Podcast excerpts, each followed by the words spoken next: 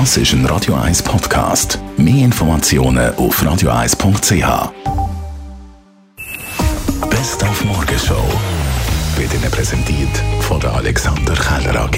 Ihre Partner für Geschäfts- und Privatumzüge, Transport, Lagerungen und Migros verkauft auch in Zukunft kein alkoholische Getränk. Genossenschafterinnen und Genossenschafter in allen zehn Regionen haben sich deutlich gegen den Verkauf von Alkohol ausgesprochen. Sehr zur Freude auch von Markus Meury von Sucht Schweiz. Also es ist vor allem extrem wichtig für alle die, die in einer Alkoholtherapie sind, dass sie einen Ort haben, wo sie ohne Alkoholanreiz können einkaufen können. So an einem Denner vorbeizulaufen ist etwas ganz anderes als in der Migros selber vor der Alkoholflasche zu stehen und können zugreifen. Es geht eben um etwa 20.000 Menschen pro Jahr, die in einer Therapie sind. Zudem ist es einfach weltweit wissenschaftlich erwiesen, dass mit der Dichte der Verkaufspunkte eben der Alkoholkonsum und Probleme zunehmen.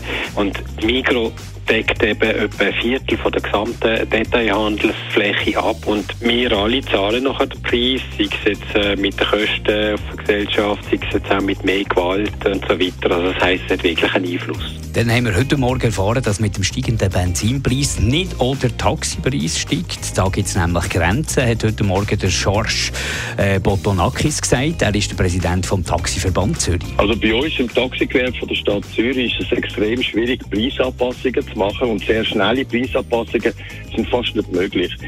Die meisten Taxifahrer bei uns in Zürich fahren mit einem Höchsttarif und mit dem Höchsttarif heisst, sie können nicht über den Preis drüber. Also das heisst, sie sind jetzt dort gedeckelt und sie können nicht den Preis anpassen oder den Preis weitergeben, den die Benzinkosten verursachen tun. Dann ist heute am frühen Morgen ein Gewitter über das Radio 1 Sendegebiet gezogen und man könnte ja meinen, dass ein Gewitter dann gut tut für alle Allergiker. Aber nein, beim Gewitter nimmt der Häupfnüssel zu, hat der Professor Peter Schmidt-Grendelmeier gesagt. Er ist Leiter von der Allergiestation am Unispital Zürich. Wenn es anfängt gewittern, ist die Feuchtigkeit in der Luft und die elektrostatische Aufladung so, dass der Pollen mehr freigesetzt wird und dann haben natürlich der Heuschnuppenpatient in der ersten Stunde mehr Beschwerden.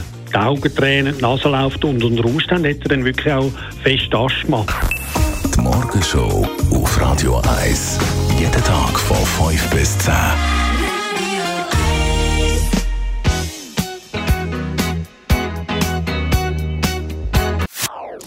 Das ist ein Radio 1 Podcast. Mehr Informationen auf radio1.ch.